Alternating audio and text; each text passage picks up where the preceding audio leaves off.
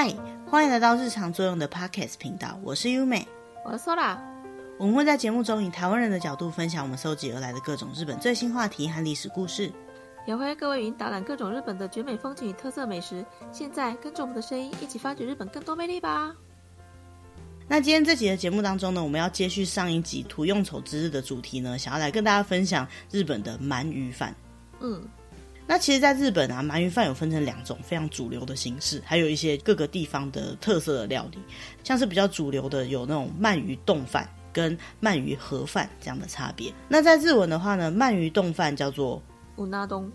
那鳗鱼的盒饭呢，通常会叫做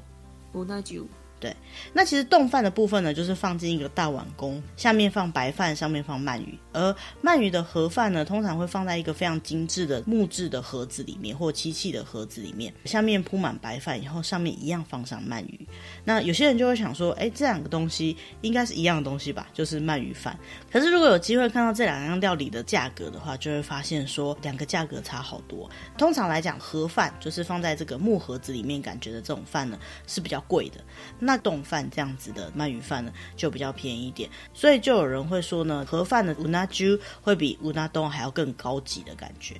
因为价钱就不一样了嘛。对啊，所以就有一些日本的美食节目或综艺节目呢，就直接去拜访了卖鳗鱼饭的这些店，然后就问他们说：“哎，那这两样料理到底实际上面有没有什么差异？是不是真的就是鳗鱼的盒饭，就是うな重的部分呢是比较高级的鳗鱼？” 结果调查结果发现，大部分的鳗鱼饭店呢，在这个うな丼跟うな重，就是碗公的饭跟盒饭的差别呢，就只是量的不一样而已。嗯，所以其实其他都一样的。对，饭也是一样的饭，酱也是一样的酱，鳗鱼呢可能也是一样的鳗鱼，因为比较便宜的也没比较不好吃啦，只是量少了一点而已。 对，或许是这样子。那到底为什么会有这样子的价格差别呢？而且如果是价格不一样的话，大家如果在日本吃过牛肉盖饭，就是那个牛丼的话，就会知道说，他们牛丼其实有分成 nami mori，就是一般的中碗，然后 toku mori 大碗、特大碗之类的。为什么鳗鱼饭也不要跟它一样，就直接说我们就是量不一样呢？最主要的原因是要看到鳗鱼饭它的历史。嗯。在日本的美食的历史当中呢，我们现在比较常吃到这种口味比较重的酱油，这样的调味料呢，在日本普及是在日本的江户时代的后期。那那个时候呢，因为有这种非常口味浓重的酱油，所以把这个酱油用在鳗鱼上面呢，就诞生了所谓的蒲烧鳗。应该大家就对这个名词不陌生了。那如果有吃过蒲烧鳗的人，就会发现说，哎，蒲烧鳗的这个味道，因为甜甜咸咸的感觉，就跟白饭非常的适合。所以那个时候呢，一开始诞生的就是我们今天提到的这个うな丼，就是鳗鱼的这种放在碗公里面的盖饭的吃法。嗯，那据说啊，在江户那个时候，光是鳗鱼饭的店呢，就有八百间以上，而且还有那种排行榜，有点类似我们现在在网络上平等的这样的概念。像是 Google 评论五颗星这样子吗？对对对，当时的话呢，有这么多的店，多到呢会需要去把它评出到底谁好谁坏，谁高谁低，就可以看得出来当时有多流行。还有就是，其实那时候的人呢，也跟现在一样，很在乎自己选择的餐厅是好不好吃的。嗯。那在这样的背景之下呢，又为什么会再出现了后面我们讲到的这个うな重这样子比较像是盒饭式的鳗鱼饭的便当呢？最主要的原因是因为うな丼这样子的饭呢，基本上就跟它的名字一样，是用 丼丼这个字呢，中文翻译的时候很常会翻译成盖饭，所以就是像是鳗鱼盖饭。因为这种盖饭的形式的料理，就是冻饭这样子的料理呢，它其实是提供给客人在店里面吃的，也就是内用专用的。不管是它的碗的大小或形状啊，在外送的时候可能都没有办法维持到它这种很完美的热热的感觉。一直发展到明治时代，就开始流行点外卖来吃了。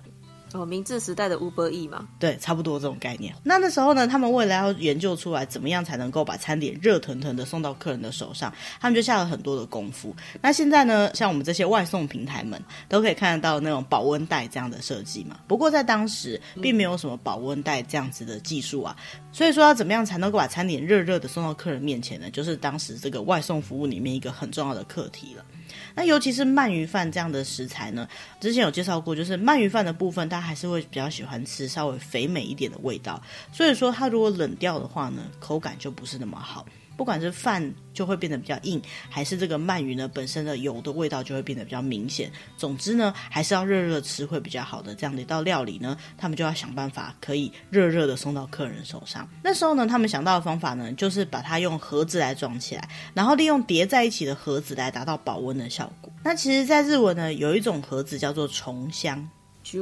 嗯，它就是叠在一起的三个便当盒，各自之间都是有空间可以放东西的。那这三个便当盒之中呢，中间那一层，它就把它拿来装这个鳗鱼饭，然后上面跟下面的层呢，就把它都放入热水，因为热水保温的效应呢，就可以确保夹在中间的这一层的鳗鱼饭可以热热的送到客人的手上。因为这样子叠在一起的这种盒子的形式呢，在日文就叫 jubako，所以说呢，像这样子装在盒子里面的鳗鱼饭的形式呢，就叫做。乌那猪了，嗯，我第一次听到的时候，我以为叠在一起的是鳗鱼。嗯，我也以为叠在一起的是鳗鱼，然后每次要吃的时候都发现没有鳗鱼，只有一层而已，一 对，有点令人难过的感觉。那总之呢，因为想到这种方式的关系，所以呢，店家就可以把饭热热的送到客人的手上，然后再加上把饭装到这个盒子里面，看起来呢就有一种特别高级的感觉。一样要吃鳗鱼饭的，大家都想要吃比较高级的这种，所以呢就会想要在这个鳗鱼饭的店里面也点这种装在盒子里面的饭。所以呢，各个鳗鱼饭的店呢就开始推出原本是设计来给外送的这种盒子呢，也可以在店里面享受到的这样的心态。嗯，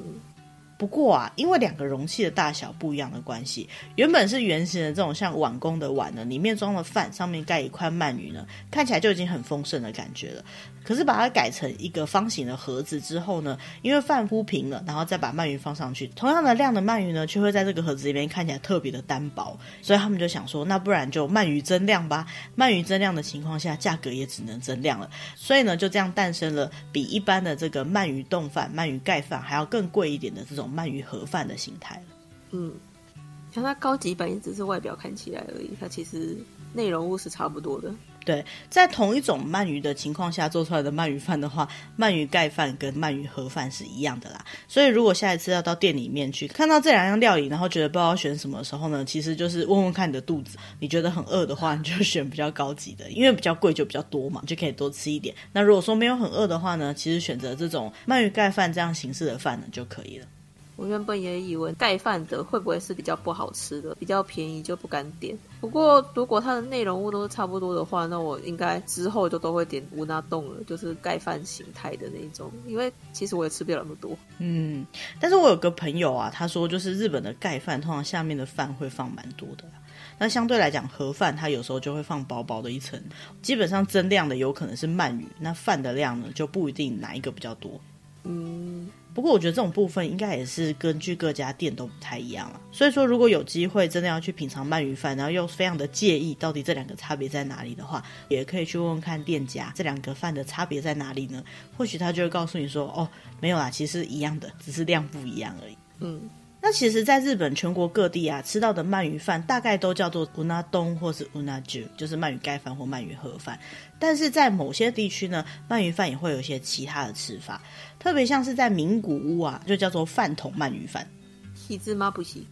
那有人说饭桶鳗鱼饭这翻译很奇怪，最主要是因为 “hizumabushi” 这个字呢，是来自于日本有一样东西叫做 “ohiz”，它的汉字呢是柜子的柜，它的意思就是饭桶的意思。那是因为呢，在名古屋他们吃这个鳗鱼饭的时候，他们会把饭放在一个像是木桶里面的这样的容器。那这个木桶呢，原本就是来装饭的这种小型的饭桶，或者是稍微再扁一点的类似这样的木头容器。那这些呢都叫做 “ohiz”，把这些饭放在这个木桶里面，然后再上面铺上蒲烧的鳗鱼呢，就是名古屋最著名的提芝麻布席。那像这种放在饭桶，也就是其实一种木桶的鳗鱼饭呢，它最大的特点就在于它的吃法。那因为它整体上来讲量稍微多一点点，所以呢，通常会有三种吃法。所以也有人把这样的鳗鱼饭呢叫做鳗鱼饭三吃。那第一种吃法呢，就是直接吃。那因为它的蒲烧鳗跟饭本来就是很适合的组合嘛，所以第一口就吃原味就好了。再第二种吃法呢，就是它会再搭上一些 yakumi，在日文叫做药味，就是一些小配菜，比如说像是葱花啊、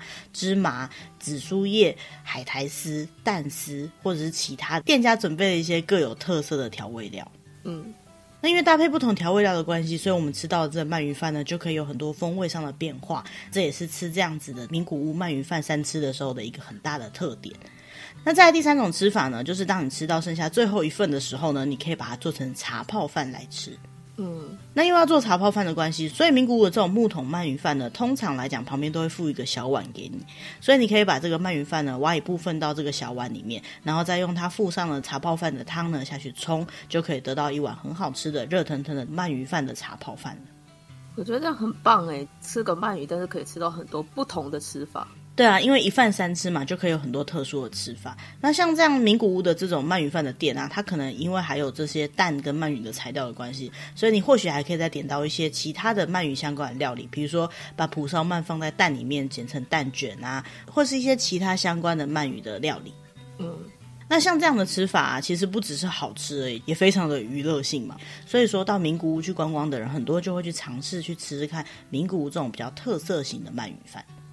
所以名古屋不是只有鸡翅而已，还有这种鳗鱼三吃。对，Hitsumabushi。嗯，那除了这几种以外，在日本的福冈那边还有一种鳗鱼饭的特别吃法，它叫做鳗鱼蒸笼饭。Unagi no seiro mushi。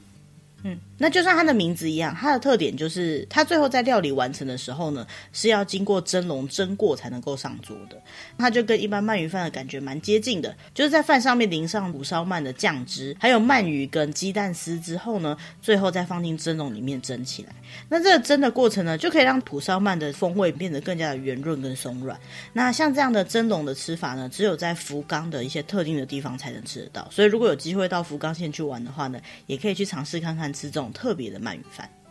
嗯，那其实，在日本啊，除了直接可以买到这种蒲烧鳗的鳗鱼饭以外呢，你还可以直接买到已经做好的这种蒲烧鳗，不管是把它拿来煎蛋卷啊，还是把它拿来做各种料理呢，都是家庭还蛮常出现的一种料理方式。因为它本身就已经调味好了，所以就可以做成各种不同的料理。但是虽然说它还蛮常见的，可是其实日本的蒲烧鳗是蛮贵的。最主要的原因是因为日本的鳗鱼真的还蛮贵的。嗯。真的有去日本吃过鳗鱼就知道。对啊，我印象还蛮深刻的，就是我之前在日本住的时候，每次要回家的时候都会经过一家鳗鱼饭的店，因为很香的关系，所以常常会想要买来吃。可是每次看到那个价钱，我就却步了，一直都没有买来吃过。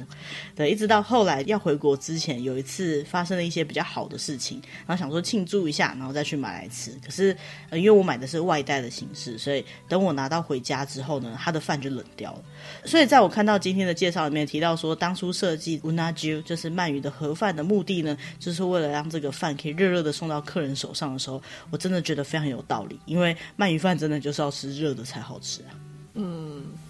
好，那到底为什么日本的鳗鱼要卖的这么贵嘞？其实它会变得这么贵的原因呢，跟鳗鱼的养殖技术呢有很大的关系。嗯。那最主要是大概在二零一二年到一三年，就距今大概十年前呢，突然间鳗鱼的幼鱼，也就是它的鳗苗呢的捕获量开始突然变得很少，造成了养殖的鳗鱼一口气价格就变得很贵。那为什么鳗苗的捕获量少会这么严重的影响到鳗鱼的价格呢？主要的原因呢，我们就先来看一下鳗鱼的一生是怎么过的。嗯。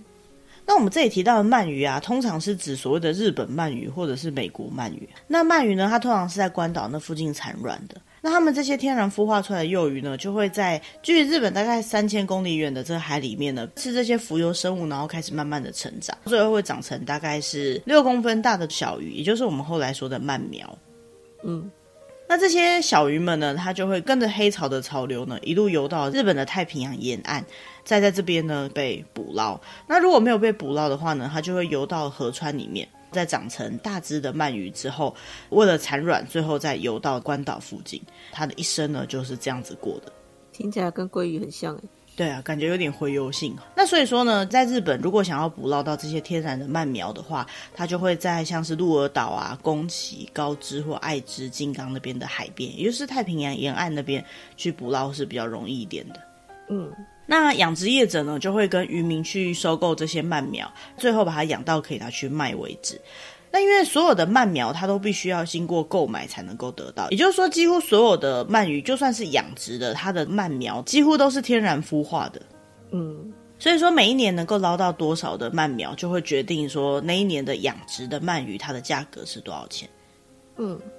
虽然说养殖的鳗鱼它的鳗苗还是天然的，但是要捕捞到就是天然的鳗鱼又更少一点嘛。所以说一般来讲，在市面上的价格呢，天然鳗鱼的价格还是会更高一些。那很多人就会觉得说，诶，那到底跟养殖比起来，天然真的就比较好吃吗？因为养殖技术的改变的关系，所以不一定天然的就一定比养殖好吃。有时候养殖把它养的刚刚好的情况下呢，它的口感啊、味道啊，还会比天然的还要更美味。只是稀有性来讲，还是天然长大的鳗鱼比较少一点。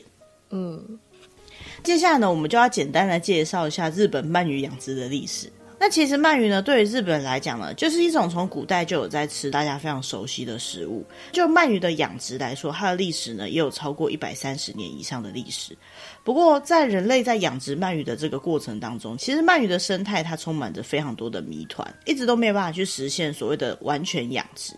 那什么叫完全养殖呢？就是这个鳗鱼，它从产卵，然后让它孵化，长成到鳗苗那个大小，接下来再养成成鱼，然后再由这一批成鱼再产卵，然后再养成下一个世代的成鱼，这样才叫做完全的养殖。嗯。也就是说，在完全不依赖天然资源的情况下呢，让这个鳗鱼可以世世代代的在人工养殖上面繁衍，这样才算是完全的养殖。不过，这个过程当中呢，过去一直都有很大的问题，就是它没有办法完完全全的让它成功的产卵或成功的孵化到长大。所以，一般来讲呢，过去的鳗鱼养殖它都是百分之百使用天然的鳗苗，也就是这些小鱼呢，都必须是从海里面捞过来的。那通常来讲呢，能够被人工饲养的鳗鱼，它的长度大概有六公分那么长，然后身体很细，大概牙签那么细吧，重量大概只有零点二克左右。那养这个鳗鱼的池子哦，通常都是他们会用四角形的，像是水泥池，基本上会控制在温室里面，然后水温呢大概有到二十八度左右，才能够确保鳗鱼不会感冒。除此之外呢，这个养殖鳗鱼的水呢也有很多的要求，就算是用地下水或者是河川水。在日本养殖鳗鱼都必须要经过水质的检测，达到标准才可以养。这样子的一个鳗鱼呢，从零点二克一直养到最后可以出货，大概一只鳗鱼两百克到三百克左右呢，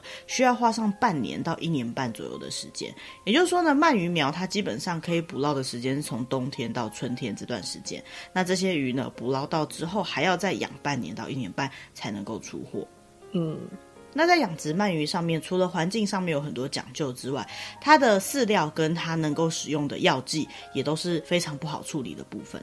它的饲料的部分呢，必须要用非常好的鱼粉为主材料，加水把它变得有点像面团这样的感觉，之后再投到水池里面去喂鳗鱼。这些饲料呢，在日本都会需要受到非常严格的控管，也就是说，他们有那种类似饲料安全法去做各种的规范，制造出这种安全的饲料。再来就是，如果说鳗鱼真的有生病的时候呢，鳗鱼可以用的药。也是必须要经过日本的药师法承认的一些医药品才可以使用。那不管是哪一种病呢，它要在使用药的时候，药的用法、用量啊，或者是用了这些药之后，它有多久以内是不可以被捕捞上岸来使用的，这个部分呢，都有非常严格的规定。而且这些医药品，其实事实上价格都非常的高，因为鳗鱼毕竟不像人类一样有健保嘛，没有生病就还好。如果真的一生病的话，再加上这些养殖的空间环境，还有可能会影响到其他的鳗鱼。所以说，在养殖鳗鱼的时候，如果遇到鳗鱼生病，很有可能会血本无归。嗯。那过去日本在养鳗鱼的时候呢，也会用那种露天的很大的池塘来养鳗鱼，但是其实那样的情况呢，就比较不容易控管，那鳗鱼也比较容易生病。日本在养殖技术进步之后，多半都是在可以加温的这种温室里面去养殖，不仅鳗鱼发病的几率也会降低，稍微把水温调高一点呢，就有机会可以杀死大部分会影响到鳗鱼的病原菌，那也就比较不需要进行投药，不管是养殖起来还是吃起来，就会更安心了。嗯。那这些鳗鱼养殖的业者好不容易把鳗鱼养大之后呢，终于要出货之前呢，在日本也会有非常严格的出货前的管理跟检查，必须要确认这些要出货的鳗鱼身上呢，没有任何的药剂残留才可以出货。那出货之后，当然就会需要去筛选它的尺寸啊，然后送到个别的加工厂或者是各个店里面去了嘛。大部分的业者呢，为了能够让这些鳗鱼可以更好吃，他们就会在出货前好几天不要给鳗鱼再继续吃东西，最后在出货前呢，也会把它洗得干干净净的，并且尽量让鳗鱼还在活体的状态下呢，就送到这些加工厂或者是鳗鱼的专卖店。嗯。所以说这样讲起来呢，天然的鳗鱼真的有比较好吗？现在在日本市场上，百分之九十九以上都是养殖的鳗鱼。那虽然说天然的鳗鱼呢，的确会有一些独特的风味，然后它的口感呢，可能也会比较扎实一点。有些人会比较喜欢吃这样的鳗鱼，但它的价格呢，也是高到让有些人难以接受的。而且啊，因为是天然的鳗鱼的关系，所以捕捞到的鳗鱼呢，每一只的味道可能会不太一样。所以相较之下，在经过精准控管的养殖环境下养出来的鳗鱼，它因为在饲料跟水都可以彻底由人工介入管理，所以基本上每一只鳗鱼都会保持一定的品质。嗯。之前有提到说，鳗鱼其实在冬天是比较好吃的嘛，因为冬天的鳗鱼准备产卵，比较肥美一点。但是事实上，夏天吃鳗鱼也是很好吃。大概在十二月到二月这段时间捕捞到的鳗鱼的鳗苗，经过了现在养殖技术的革新呢，成长的周期会比以前养的这个鳗苗，或者是天然的鳗鱼成长的速度还要再快一点，品质呢也通常都很好。所以说，大概生长到夏天左右呢，就是一般鳗鱼最适合吃的时间。嗯。那除此之外呢，其实现在在日本的鳗鱼界啊，一直都有一个革新发生，因为鳗鱼的价格蛮高的嘛，所以他们就开始要去找一些替代的方案。那首先他们注意到，就是一般来讲，在日本市面上流通的鳗鱼呢，价格比较便宜的都是属于那种比较肥、比较大只的鳗鱼。那最主要的原因呢，就是因为之前有提到过的，关西跟关东在制作鳗鱼的方式不一样。关系呢，因为它是直接烧烤的关系，所以这鱼呢吃起来通常不会太油。可是因为关东它有在蒸过再烤，所以说如果太油的鱼啊，吃起来就不是很好吃。所以通常太大只太肥的鳗鱼反倒是没有什么人气的。但是因为现代人的饮食习惯开始慢慢改变了，现在的人会越来越喜欢吃那种很油的食物。所以说现在的鳗鱼市场上呢，这种比较肥的、比较大只的鳗鱼呢，也开始有比较多的鳗鱼店会开始进货来卖了。嗯。那听到这里呢，应该会有听众在想说，诶，为什么我们这一集的节目里面要特别介绍鳗鱼的饲养呢？其实最主要的原因是因为鳗鱼在最近的这十年内啊，有濒临灭绝的危机。在日本呢，二零一三年，他们将日本的鳗鱼指定为濒危物种。那所谓的濒危物种呢，最主要就是说，它在不久的将来呢，它的野生的族群灭种的可能性非常的高。啊，就要吃不到了吗？因为感觉好像还蛮容易可以吃得到的东西。对啊，没有想到这种很常出现的食物，竟然会是濒危物种。最主要的原因是因为，大概从西元一九七零年代开始，鳗苗的捕捞量就开始越来越少了。那当然，在野外的鳗鱼数量呢，也同时在减少当中。所以在整个市场上，鳗鱼的交易量呢，也开始慢慢的减少，甚至减少到原本的一半以上。而交易价格呢，也曾经一度飙升到三倍以上。嗯，快要吃不起了。对啊，所以对日本来讲呢，鳗鱼是一个这么常见的食物，却开始变得这么难以取得，然后价格这么高，并且呢，鳗鱼竟然要濒临绝种了。所以他们为了要保护这些鳗鱼，他们就开始在国内外进行各种关于鳗鱼的资源管理啊，还有鳗鱼的销售跟食品加工、替代品等等的这些在商业上会使用到鳗鱼的相关的模式的变革。嗯，那随着这个养殖技术的进步呢，其实，在二零一九年，终于第一次的由人工孵化的鳗鱼从鳗苗成长到成鱼。嗯。可是事实上呢，鳗鱼要能够完全商业化的去养殖，就是大量的量产呢，其实还是蛮不容易的。到现在都还是一直在研究着的。那可能有些听众呢，听到这边会想到说，哎，好像之前曾经有看到说日本的鳗鱼成功的人工养殖了等等。其实这个部分呢，存在了蛮多问题。首先就是鳗鱼的饲料的部分，日本有非常多的机构在研究这种鳗鱼要如何能够成功的养殖。那其实他们就曾经在二零零二年呢，试着去捕捞。那种还没有长成鳗苗的这种鳗鱼的幼鱼，利用鲨鱼的卵所做出来的饲料，成功让它从幼鱼成功的成长到鳗苗的形态。嗯。但是因为使用的饲料它是用鲨鱼卵做出来的，所以本身它的价格也很高。再加上国际动保组织呢，都会针对这些物种有很多限制，所以呢，像这样的饲料要量产本身就很难。所以就算用这种饲料可以有机会把鳗鱼从刚孵化的状态养成鳗苗，还是没办法量产。所以首先他们进行了改革呢，就是把这种鲨鱼卵做出来的饲料。换了一个材料，换成鸡蛋的蛋黄为材料去养鱼，然后终于在二零二一年呢，成功的把人工孵化的鳗鱼呢成长到鳗苗的阶段。嗯。那他们在成功之后呢，马上就去取得这个饲料的专利申请了。这些饲料最重要的特点呢，就是一定要含有丰富的蛋白质，然后它的脂质要低，糖质也要低。所以他们在试着做这个饲料的时候，就在想说，一方面他们不可以使用太难取得的饲料，太贵的东西也不行。最好这东西呢，在超市就可以买到。所以他们就想到了这个鸡蛋的蛋黄了，因为这样干燥的蛋黄呢，它会蛮像是之前提到这种鲨鱼卵的特点。不过跟鲨鱼卵比起来呢，它的油脂含量还是比较高的，而且蛋白质含量有点不够高。所以呢，他们就尝试把一些比如说脱脂奶粉啊，或者是其他的鱼的鱼粉，去加到这个水里面，然后再把它调到适合给鳗鱼的幼鱼吃的状态。就发现大概有百分之十的鳗鱼呢，在孵化之后可以一直存活到第两百天。那接下来呢，剩下的这些鱼呢，再继续养呢，通常都可以养到三百天以上，而且其中呢有百分之四十最后就成长成为鳗鱼的小鱼了。嗯。其实日本在二零一零年就曾经达成世界首次完全养殖，可那时候完全就是在实验室里面的阶段。二零一七年呢，他们又成功培育出可以供养殖使用的鳗苗。不过一直到二零二二年呢，他们才终于第一次在完全养殖的情况下养殖出可以食用的鳗鱼一百只。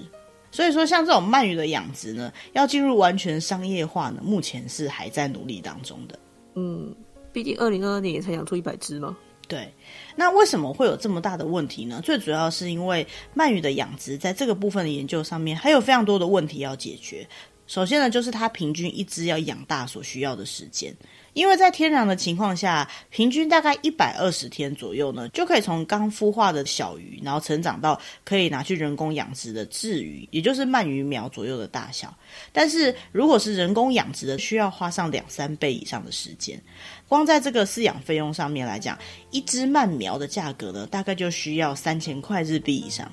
比一顿鳗鱼饭还要贵了。对啊，如果说一只鱼是做一份饭的这种情况下啦，但是你知道天然的鳗鱼苗啊，一只大概只需要几百块日币而已，就是捕捞到的那一种。嗯，差的也太多了。对啊，所以说目前的情况下，就算可以养，它也非常的不敷成本。那再来另外一个部分呢，就是能够养出多少的鳗鱼，以提供整个市场的需求的问题。那目前的这种情况下呢，可能是在实验室成功养殖，或者是在一定的量情况下，经由人工管理去成功养出来。所以说，不管是在饲料上的改进啊，还是饲养环境上面的改进呢，都还远远不及现在以捕捞的情况下可以捞回来的鳗鱼苗的数量。嗯。那其实日本鳗鱼的生产量啊，在最多的时候，听说一年可以到四万吨左右。那慢慢的有在减少。其实现在日本有很多的鳗鱼呢，也是靠进口得到的。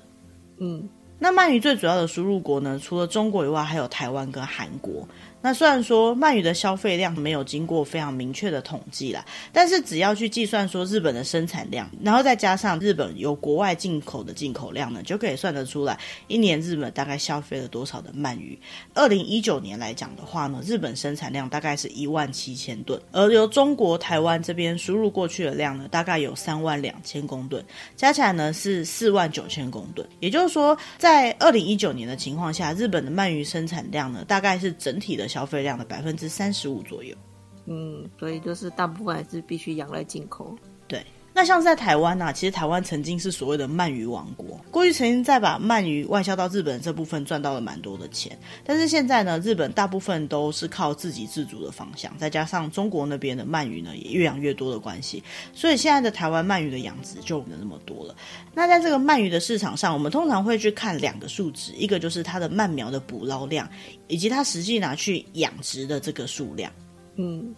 那像在二零二二年来说呢，台湾大概捕捞到一千八百公斤左右的鳗鱼苗，而日本呢也是差不多这样一千八百公斤左右的量。不过光中国呢就捕捞到一万一千公斤左右的量，韩国的捕捞量呢大概只有四五百公斤左右而已。嗯，也就是说，就鳗鱼的捕捞量来讲呢，台湾跟日本是差不多多的，大概各占总体的百分之十二点多。那光中国的捕捞量呢，就占整体的百分之七十二以上。嗯。但是相对于鳗鱼的捕捞量来讲，这几个国家的入池量，也就是说它实际拿来养殖的量来说呢，台湾只养了两百五十公斤的鳗苗，中国养了三千多公斤的鳗苗，但是光日本呢就养了九千多公斤的鳗苗。那韩国呢虽然捕捞的没有那么多，也养了一千三百公斤左右的鳗苗。嗯，差距真的有点大。对，也就是说，像日本啊，虽然说它捕捞到的量只有总体的百分之十二点多，可是呢，有百分之六七十的鳗鱼呢都是在自己国内养大的。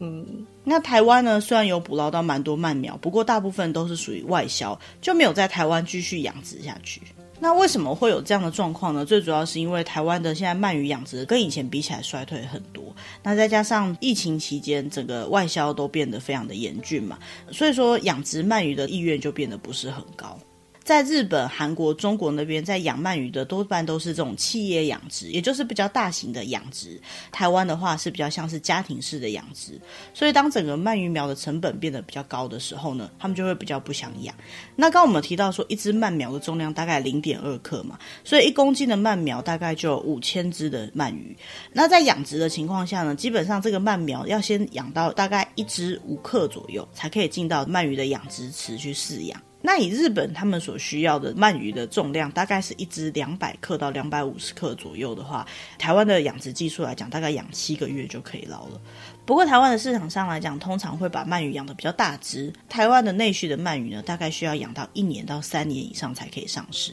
也太久了吧？对啊，因为可能要养大，需要花蛮多时间的。台湾会觉得说大只的比较好吃，但日本过去会觉得说太大只的可能太油，口感上面来讲就比较不适合。所以说，其实对于台湾的鳗鱼养殖户来讲，要外销的鳗鱼跟在国内使用的鳗鱼，它的条件是有点不太一样的。嗯。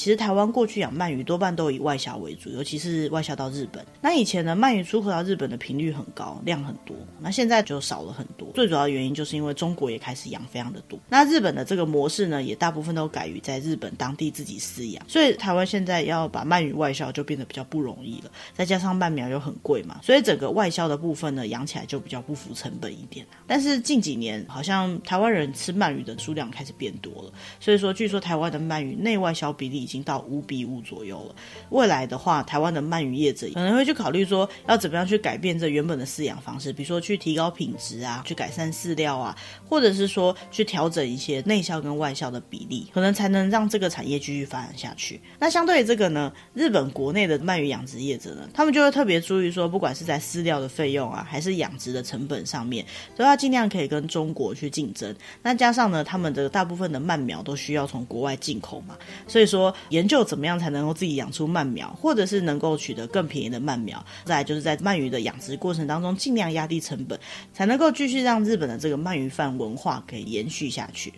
嗯。那今天这集的节目当中呢，我们从介绍鳗鱼饭，好，一直讲到比较学术性的，就是养殖鳗鱼的一些现在的进步跟状况。那最主要的原因是因为我大概在几年前就开始蛮常听到日本人在讨论说啊，鳗鱼要绝种啦，以后要没有鳗鱼可以吃啦。但是又陆陆续续可以看到说，鳗鱼在人工的养殖上面有很多技术上的革新跟改变。但我印象中，我小时候还蛮常听到有人说，很多人都在养鳗鱼的。所以我在想说，哎，其实台湾应该也是一个鳗鱼的王国。但是在今天这集节目之后呢，我们才知道说啊，的确曾经是鳗鱼王国啦。可是现在有很多养殖技术在改变。但我觉得，不管是养殖业，还是其他的农业或是畜牧业，其实在各方面的技术的进步上面，都是一直有非常大的改变。那尤其像是鳗鱼，原本只能完全依赖天然的，然后现在变成说天然有可能会灭绝，要想办法开始人工养殖。我想对于这个业界来讲是很大的革新跟进步。那虽然对我们来讲，只是鳗鱼饭的价格的变化，可是这个的背后呢，其实很多人努力之后的结果。嗯，那做完这期节目之后，说来你对鳗鱼饭有什么改观吗？就是尽量去吃鳗鱼饭，在它还没灭绝之前，尽量多吃一点。哦，嗯，我还以为你要说，就是尽量多吃一点鳗鱼饭，去支持很努力在研究养鳗鱼的这些人的辛苦呢。但是我想，其实不只是鳗鱼饭哈。如果以后有机会，可以介绍一些其他的农业技术啊，或者是在各个产业上面的改革。我觉得，其实我们现在生活当中有蛮多看起来非常理所当然的事情呢，背后都有非常多的努力，才可以呈现出现在的样子。那就算是简单的鳗鱼饭呢，要让它能够维持一直都出现在餐桌上面的样子呢，也是费了不少的功夫啊。嗯。好，那今天这集节目呢，就配合上一集的土用丑之日，跟大家介绍一下鳗鱼饭。那也希望大家呢，接下来如果在土用丑之日的期间呢，也可以去品尝一下鳗鱼饭，去感受一下这个鳗鱼的美味的同时呢，也可以帮自己补充很多的营养，也可以支持一下这些辛苦努力研究的，不管是养殖鳗鱼的业者啊，还是制作鳗鱼饭的这些业者。嗯。那今天的节目就到这边，希望大家会喜欢我们为大家准备的主题。那如果你喜欢我们的主题呢，也不要忘记订阅，或者是把我们的节目介绍给可能会喜欢这样主题的朋友。嗯，那如果对我们的节目内容呢，有任何想要跟我们联络的地方，或是想要听到什么样的内容呢，也很欢迎可以利用 email 的方式来跟我们联络。嗯，我们就下周再见喽，谢谢大家，拜拜，拜拜。